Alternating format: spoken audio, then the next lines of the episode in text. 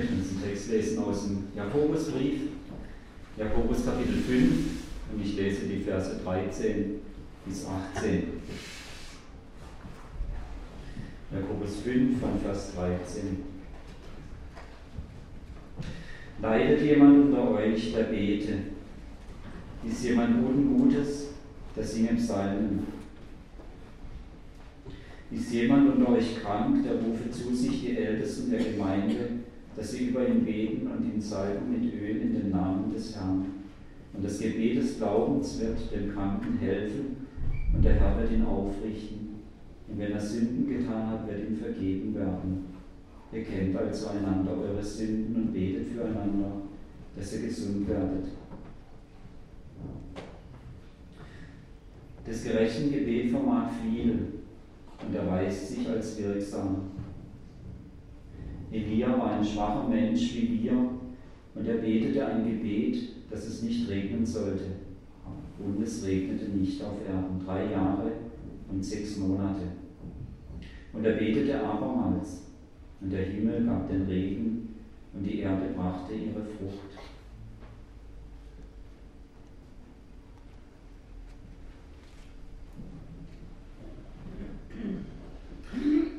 Es genügt, wenn ich getauft und konfirmiert bin und obendrein ab und zu in der Gemeinschaft auftauche. Ansonsten bleibt mein Christsein in meinem Herzen verborgen. Mein Alltag steht unter völlig anderen Vorzeichen. Da bleibt mein Glaube an Jesus außen vor. War eine Privatsache, die ich in meinem Herzen abmache. Nein, Einspruch, sagt Jakobus und verfasst einen seitenlangen Brief. Mit diesem Brief legt er ständig das eine dar. Lebendiger Glauben zeigt sich im Handeln. Auf den Punkt gebracht finden wir es in Jakobus 2, Vers 20. Wann willst du, eingebildeter Mensch, endlich einsehen, dass der Glaube ohne die daraus folgenden Taten bedeutungslos ist? Die Zuwendung Gottes zu mir muss in meinem Alltag zum Tragen kommen. Und so möchte ich über diese Predigt schreiben. Gottes ganzheitliche Zuwendung. Dass Gott sich uns zuwendet, soll in unserem Alltag zur Auswirkung kommen. Das Vertrauen zu diesem Gott der Bibel erweist sich entweder als alltagstauglich oder es ist eben nicht dieses Vertrauen. Hier in Kapitel 5 seines Briefes weist Jakobus auf drei Fenster unseres Alltags, in die wir der Reihe nach hineinschauen möchten. Leidet jemand unter euch? So beginnt es hier. Leidet von einem Übel betroffen werden. Und unter euch macht deutlich, es geht hier um jemanden, der zur Ortsgemeinde gehört. Es geht hier um jemanden, der Jesus nachfolgt. Es geht hier um Christen. Ja, das gibt es auch unter uns Christen, dass der sehnliche Kinderwunsch nicht erfüllt wird. Das gibt es auch unter uns Christen, dass der Traumberuf trotz bester Qualifikation nicht ausgeübt werden kann. Das gibt es, dass ein Brand den gesamten Hausstand vernichtet und die Existenz ins Wanken bringt. Das gibt es, dass eingeschliffene Verhaltensmuster Beziehungen und Leben knebeln und schier gar zerstören. Das gibt es, dass Katastrophen, so wie jetzt in Japan, nicht an uns vorübergehen. Die Liste könnte jeder von uns sicher noch verlängern.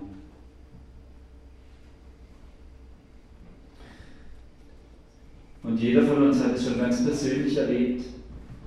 Ich denke zurück an 1992. Ich war knapp ein Jahr, war sehr, seit ich nach Japan umgezogen war und dort in Tokio wohnte. Und dann hieß es, Eine Schilddrüsen-OP ist nötig. Ich konnte kaum mich ein bisschen verständigen und fand mich dann in einem japanischen Krankenhaus wieder. Acht Leute in einem Zimmer und dann so eine OP vor sich. Sprache ist sehr wichtig für meinen Beruf. Kann niemand garantieren, was nach der OP mit der Stimme ist. Und dann stellt man sich schon die Fragen. Und was, wenn sich das, was da herausoperiert wird, als bösartig erweist? Und was, wenn die Stimme hinterher nicht mehr funktioniert? Da brechen Fragen auf. Hat Gott mich lieb? Hat er mich vielleicht weniger lieb als andere Christen? Hat Gott mich vergessen? Hat er mich gar verlassen? Was sagt Jakobus? Was soll ich tun in so einer Lage? Der bete. Wir sollen in diesen bedrängenden Fragen, nicht verkehrt sind, die ganz real zu unserem Leben gehören, wir sollen in diesen bedrängenden Fragen die Nähe Gottes suchen. Wir sollen ihm unser Herz ausschütten, so wie er uns auch durch David auffordert. Dort in Psalm 62 ist aufgeschrieben, in Vers 9, hoffet auf ihn alle Zeit, liebe Leute. Schüttet euer Herz vor ihm aus, Gott ist unsere Zuversicht. Und das eben nicht nur, wenn die Sonne scheint, auch dann, wenn es stürmt. Warum?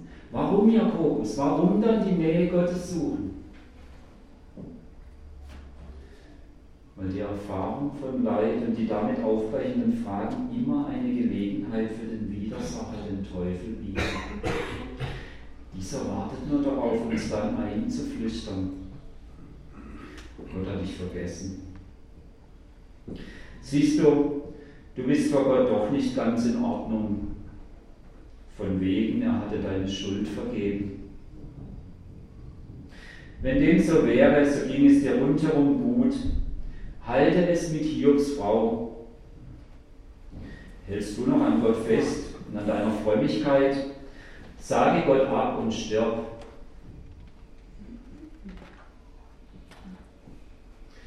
Nur in Gottes Nähe werden wir davor bewahrt. Nur in Gottes Nähe kann er uns den Blick weiten, dass dies Liebesschläge sind, durch die er uns umgestaltet in Jesu Art und gleichzeitig uns durchscheinender macht für seine Herrlichkeit. Nur in Gottes Nähe wird gerade solches Leid zum Katalysator, das uns in wahre Menschen verwandelt. Und wahre Menschen heißt immer Repräsentant Gottes hier in seiner Schöpfung. Heißt immer königliche Priester sein und immer mehr werden.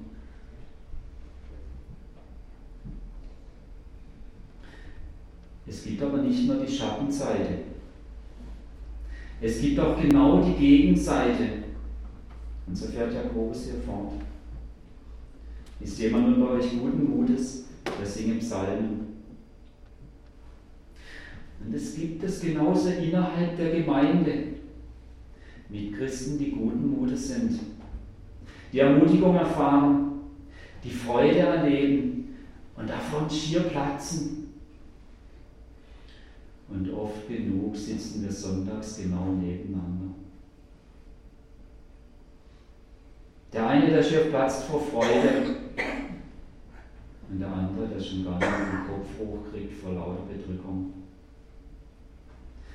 Es gibt auch unter uns die Erfahrung der wunderbaren Hilfe Gottes.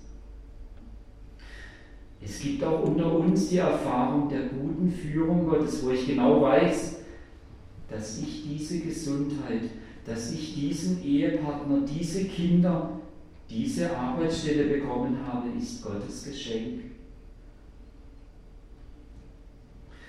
Es gibt es auch unter uns, zurückschauen kann auf die Treue Gottes im eigenen Leben, wo dann das Herz überläuft und ich einfach nicht den Mund davon halten kann. Was tun, wenn es mir so geht? Der singe Psalmen, sagt Jakobus. Der singe Loblieder. Oder dann, wie es Paulus dann später an einer anderen Stelle formuliert hat, ich will den Herrn loben alle Zeit. Sein Lob soll niemand an meinem Munde sein. Meine Seele soll sich rühmen des Herrn, dass es die Elenden hören und sich freuen. Das war jetzt nicht der Paulus. Das steht im Psalm 34.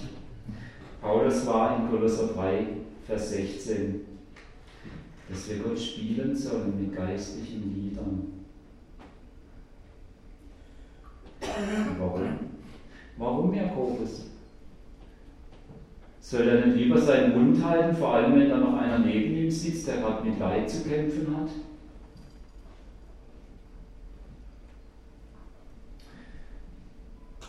Weil Freude uns genauso verführen kann, Gott spielen zu wollen, autark zu werden, der alten Illusion zu verfallen, ich komme auch ohne Gott klar.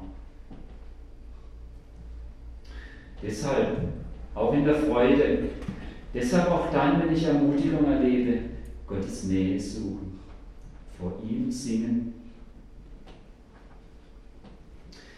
Gott Loblieder singen, um so ebenfalls in seiner Nähe zu bleiben. Und erstaunlich, gerade an dieser Stelle erleben wir dann immer wieder auch, dass es ein Kreislauf ist. So wie es dort im Psalm 50 heißt, rufe mich an in der Not, so will ich dich erretten und du sollst mich preisen.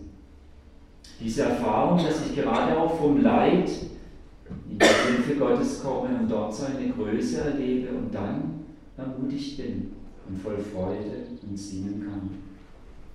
Und es gerade auch dann für die, die eben jetzt noch im Leid sind, eine Ermutigung werden kann. Gottes ganzheitliche Zuwendung will sich in Freud und Leid auswirken. Geben wir ihm hier mutig Raum, dann werden wir nicht enttäuscht. Jetzt zupft uns Jakobus aber am Ärmel, als wollte er sagen, weiter, hier ist noch ein Fenster. Du musst da unbedingt auch hineinschauen. Gottes ganzheitliche Zuwendung in Krankheitszeit. Eines muss ich hier gleich vorneweg deutlich sagen. Dieser Text hier in Jakobus 5 zeigt klar, dass es in der frühchristlichen Gemeinde viele Kranke gab. Die Meinung, ein wahrer Christ werde nicht krank, ist unsinnig. Erst in der Vollendung der neuen Schöpfung wird es keine Krankheit mehr geben. Aber erst dann.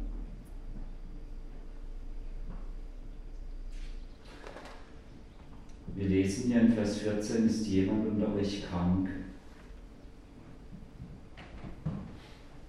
Unter euch macht nochmal ganz deutlich, es geht hier um Christen, es geht um Gemeindeglieder, nicht um irgendwen. Und krank meint hier eine körperliche Schwachheit, eine Krankheit. Die Tendenz, denke ich, ist hier deutlich, es geht nicht nur einfach um Schnupfen, es geht schon um eine schwere Erkrankung. Jetzt möchte ich einfach mal die unter uns bitten, die das nicht kennen, mal nach vorne zu kommen.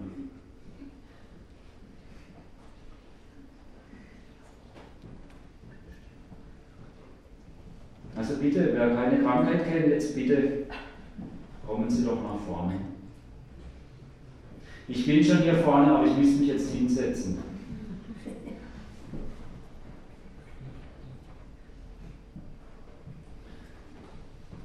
Um sicher zu gehen, machen wir jetzt noch die Gegenprobe.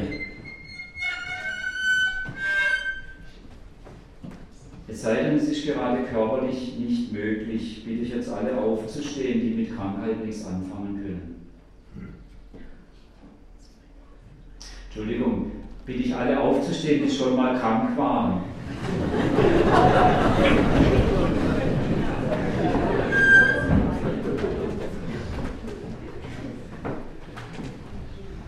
Vielen Dank, Sie dürfen sich wieder setzen. Das heißt, es geht uns alle an, oder?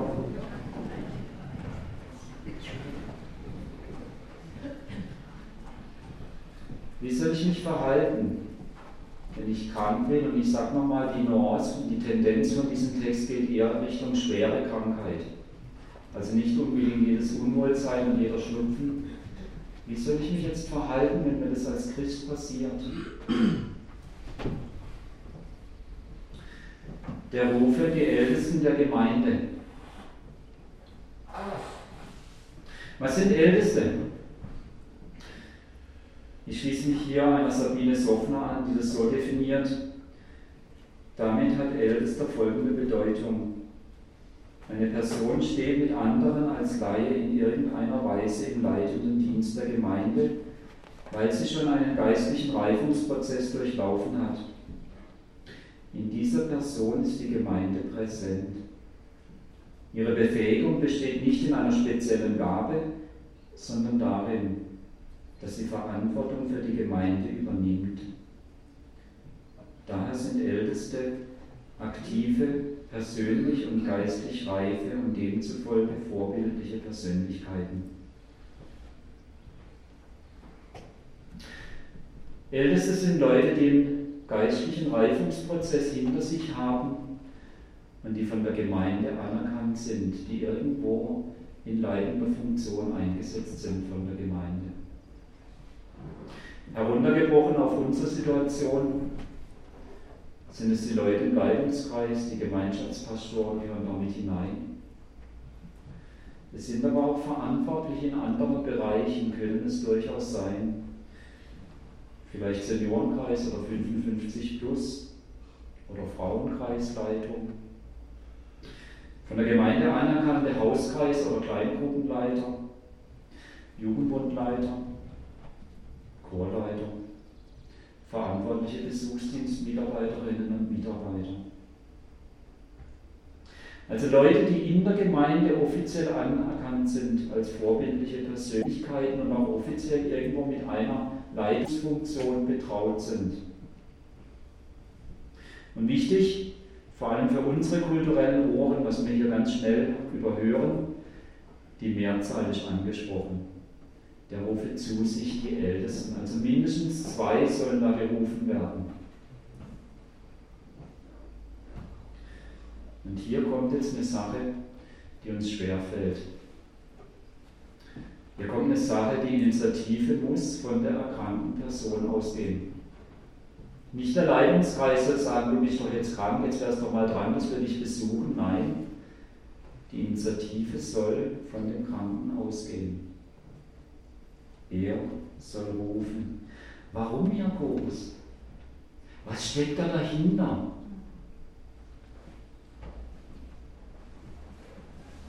Der ist doch sowieso krank.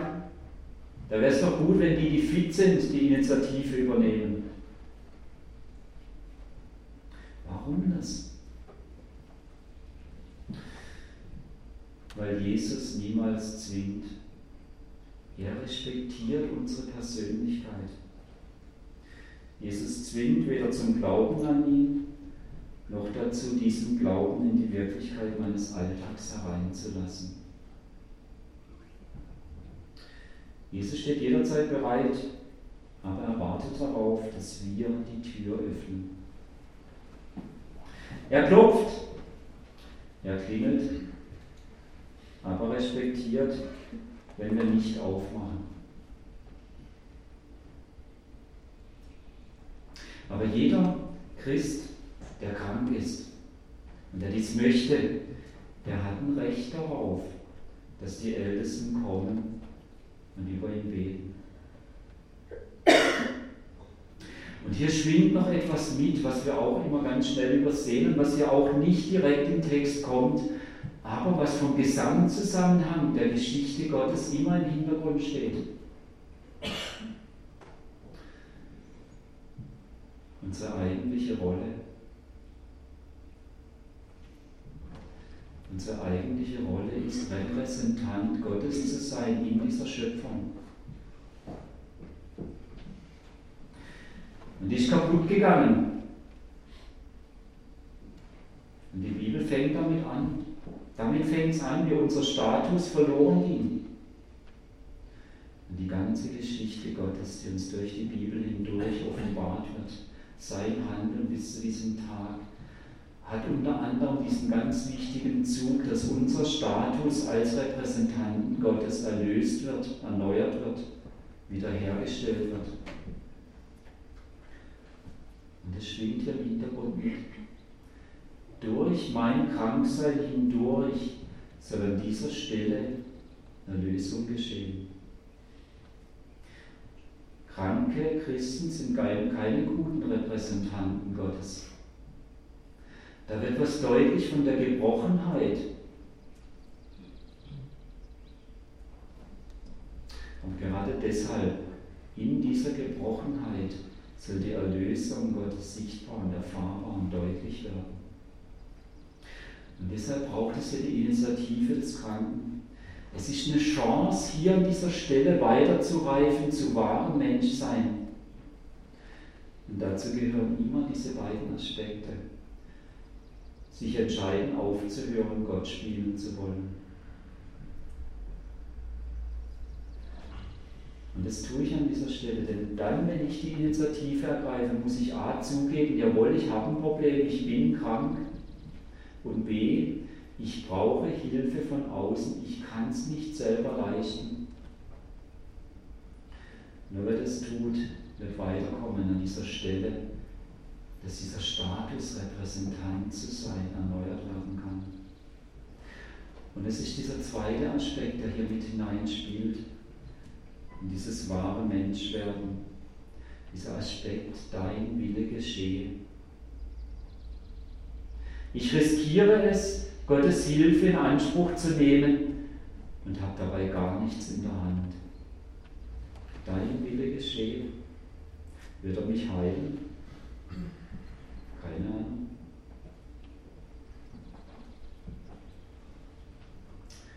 Deshalb die Initiative bleibt beim Kranken.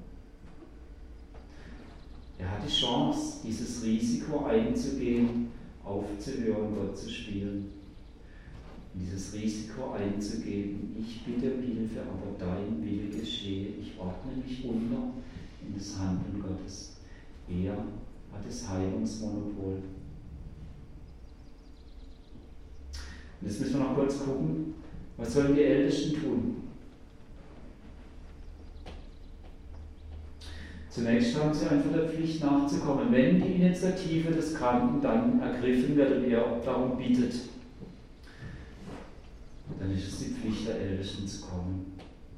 Es gehört zu ihren wesentlichen Aufgaben, denn auch das kranke Gemeindeglied ist weiterhin Gemeindeglied. Und die Ältesten, sie sollen Unterhirten sein des Erzhirten. Und er ist der gute Hirte, der ganz besonders dem Schwachen zugewandt bleibt. Und das soll hier deutlich werden. Das soll hier erlebbar werden. Und dann, wenn sie dann dort sind bei den Kranken, dann sollen sie beten. Und hier ganz wichtig für die unter uns, die in dieser Position sind die Älteste sind. Die Befähigung dann zu beten liegt nicht in einer besonderen Gabe, nein. Die Befähigung liegt in dem Amt begründet. Nein. Nicht weil ich im ältesten Amt bin, bin ich dazu befähigt. Sondern einfach darin, dass die Ältesten Verantwortung für die Gemeinde übernommen haben. Da stellt sich Jesus dazu. Und er befähigt dann auch, in dieser Situation zu beten. Und er ist selber gegenwärtig. Und dann sagt Jakobus hier, das Gebet des Glaubens wird dem Kranken helfen. Es ist das Gebet des Glaubens, also nicht sich auf die Funktion oder Person des Betenden stützend, sondern auf die Macht Jesu. Mit ihm rechnen wir hier, sowohl die Ältesten als auch der, für den gebetet wird. Und dann unter diesem Beten, da sollen sie salben mit Öl, sagt Jakobus hier. Und es ist nochmal, ich unterstreiche es nochmal ganz deutlich. Nicht das Öl steht im Vordergrund oder was immer dann damit gemacht wird, sondern das Beten. Das Gebet des Glaubens bleibt der Salbung übergeordnet. Was soll das hier mit dem Öl? Ist das jetzt postmoderner Hokuspokus? Hat es medizinische Bedeutung? Es gab eine Austreibung böser Geister. Nein, weder medizinisch noch magisch. Nein, es ist schlichtweg ein Zeichen des messianischen Friedens.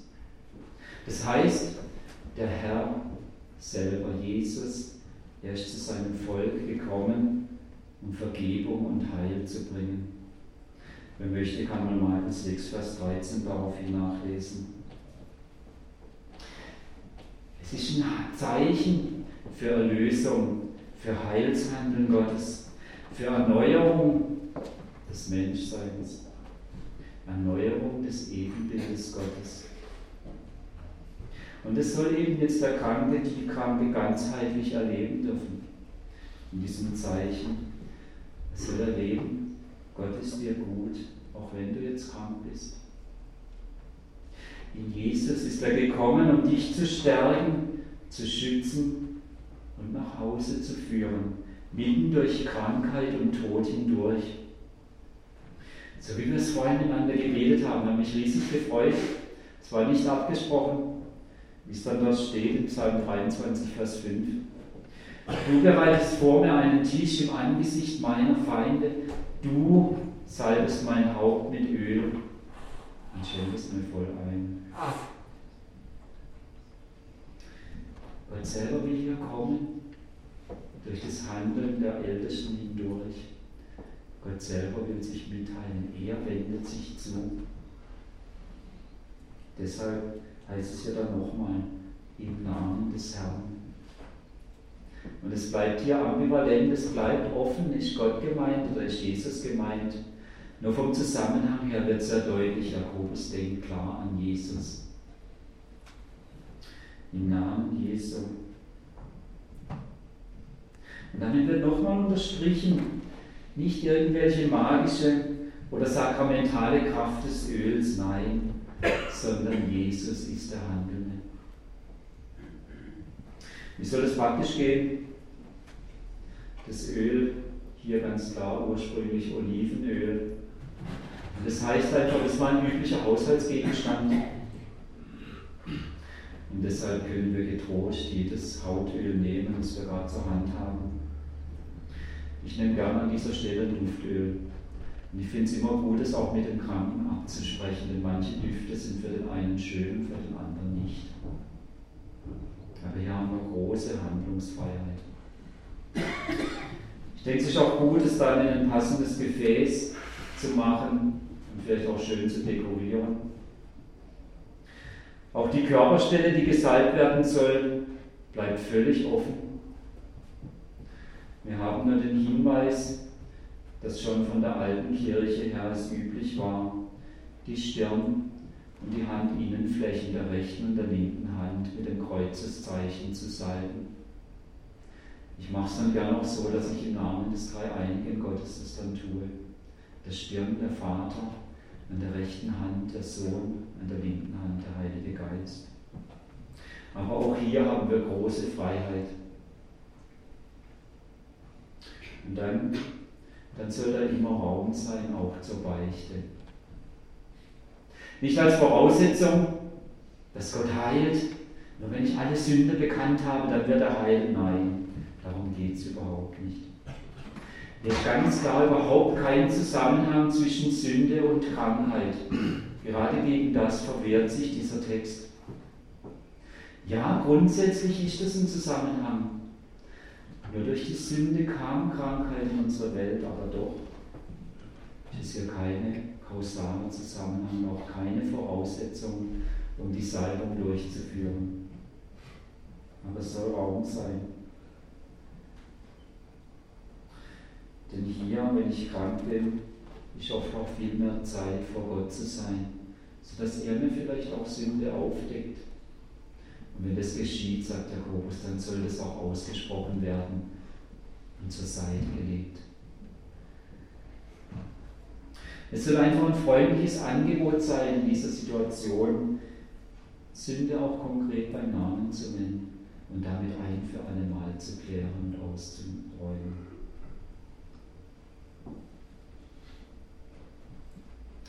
So darf der Kranke mit dieser Haltung kommen. Möchte Gottes Zuwendung haben. Er hat das Recht, dass die Gemeindeältesten kommen. Und er soll Gottes Zuwendung erleben, indem dass er besucht wird, indem das Begegnung stattfindet. In dieser Wohltat auch des Salbens, das Erleben, ich werde berührt. Es ist schön, diesen Duft zu riechen. Es tut gut. Gott kümmert sich um den ganzen Menschen. Er soll erleben, dass Raum ist, durch Beichte Klärung zu erleben und Sündenvergebung zugesprochen zu bekommen und gemeinsam in Gottes Gegenwart zu stehen. Und er darf mit der Erwartung kommen, ihm wird geholfen. Das heißt ja, es wird ihn aufrichten. Wie soll man das jetzt verstehen? Wird Gott auf der Stelle körperliche Heilung schenken? Oder geht es nur um Glaubensstärkung mit der Aussicht, dann im Endgericht gerettet zu werden? Das meint ja ganz umfassend Gottes gnädige Hilfe. Diese kann selbstverständlich in einer Heilung geschehen. Gott kann das. Muss es aber nicht. So wie Gerhard Meyer dazu schreibt, diese Hilfe kann sicherlich auch in einer Heilung bestehen, aber auch in einem Durchtragen und in der Rettung im Endgericht trotz Ausbleibens der körperlichen Heilung. Sowohl der Kranke als auch die betenden Ältesten dürfen in der Erwartung körperlicher Heilung beten, ganz sicher. Unser Gott kann heilen, ja, er kann selbst vom Tod erretten. Und gleichzeitig beugen sich beide vor der Souveränität Gottes, der allein das Heilungsmonopol hat, der allein weiß, was jetzt das Beste ist. Und miteinander sprechen sie, dein Wille geschehen.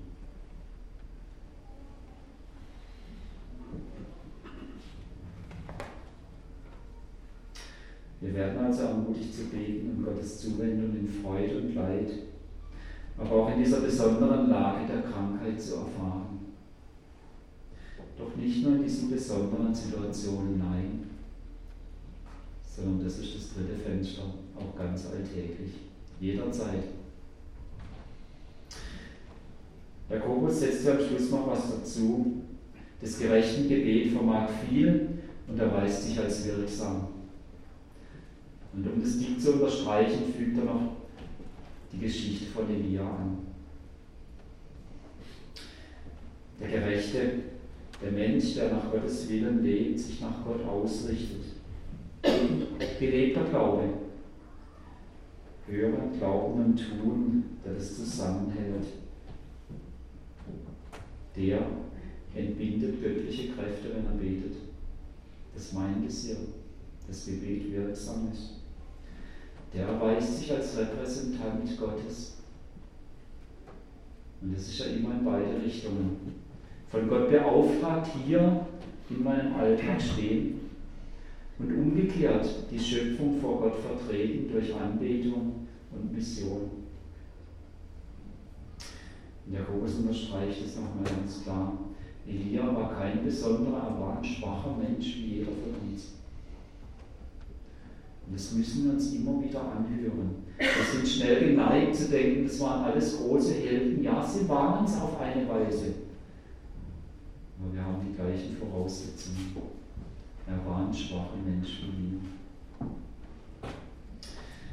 Und er betete. Und interessant, wenn wir im Alten Testament nachsuchen, finden wir dieses Gebet nicht.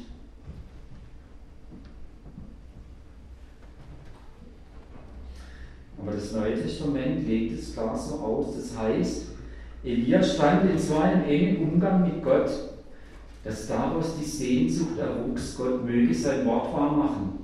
So wie es in 1. Könige 8,35 steht, wenn Schuld geschieht, dann soll der Himmel verschlossen sein. Und wenn Umkehr gelebt wird, dann soll der Himmel wieder geöffnet werden. Von diesem Gebet darum, dass der Himmel verschlossen werden soll, kann ich im Alten Testament nichts finden. Aber so war hier mit Gott zusammen, dass er ganz tief erwartet hat, dass Gott sein Wort hält. Und Gott hat es getan, der Himmel wurde verschlossen. Und dann dieses Gebet finden wir. Dann hat Elia nochmal gebetet um Regen und es hat geregnet. Also hier sehen wir Elia als schwacher Mensch, wie jeder von uns, ein ganz normaler Mensch. Er lebte wahres Menschsein, Repräsentant Gottes. Und so wurde sein Leben immer mehr zum Weihegebet an Gott. So kann es auch bei jedem von uns sein und immer mehr werden. So werden wir zu wahren Menschen. Wir werden königliche Priester. Und dann werden auch wir Gottes ganzheitliche Zuwendung erleben. Ich möchte von Elia lernen, noch vertrauter mit Gott mitgehen, jederzeit. Nicht nur in besonderen Situationen, sondern im ganz Alltäglichen. Lasst uns gemeinsam dranbleiben an diesem Üben, in Freude und in Leid, da vor Gott zu sein und zu bleiben. Besonders auch in Krankheit wünsche ich mir das. Und da wünsche ich mir ganz besonders, dass das vom Heiligen Geist aufgezeigte Verhalten Gemeindealltag wird. Ich als Kranker mich nicht scheue, die Ältesten zu bitten zu kommen.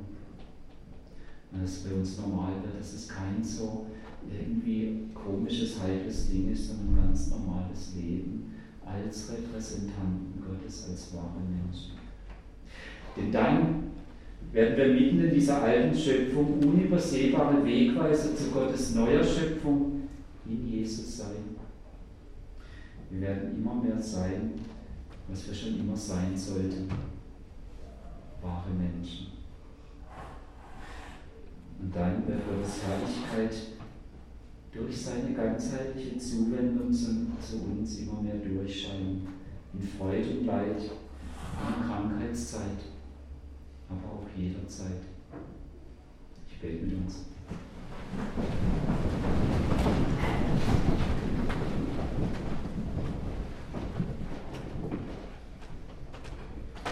Vater, danke, dass du uns zu Menschen gemacht hast. Und danke, dass du uns in Jesus erlöst, zu wahrem Menschsein. Und hilf uns an diesen Stellen das Vertrauen auf dich zu üben. In Leid, in Freude, in Krankheit, aber auch im ganz Alltäglichen. Und das, was du uns jetzt aufgetragen hast, was du aufgezeigt hast, es schenkt uns, dass wir es mitnehmen, dass es nicht einfach von uns abfällt, wenn wir zur Tür hinausgehen, sondern dass es Fuß fasst in unserem Alter. Erbarmte dich bitte. Amen.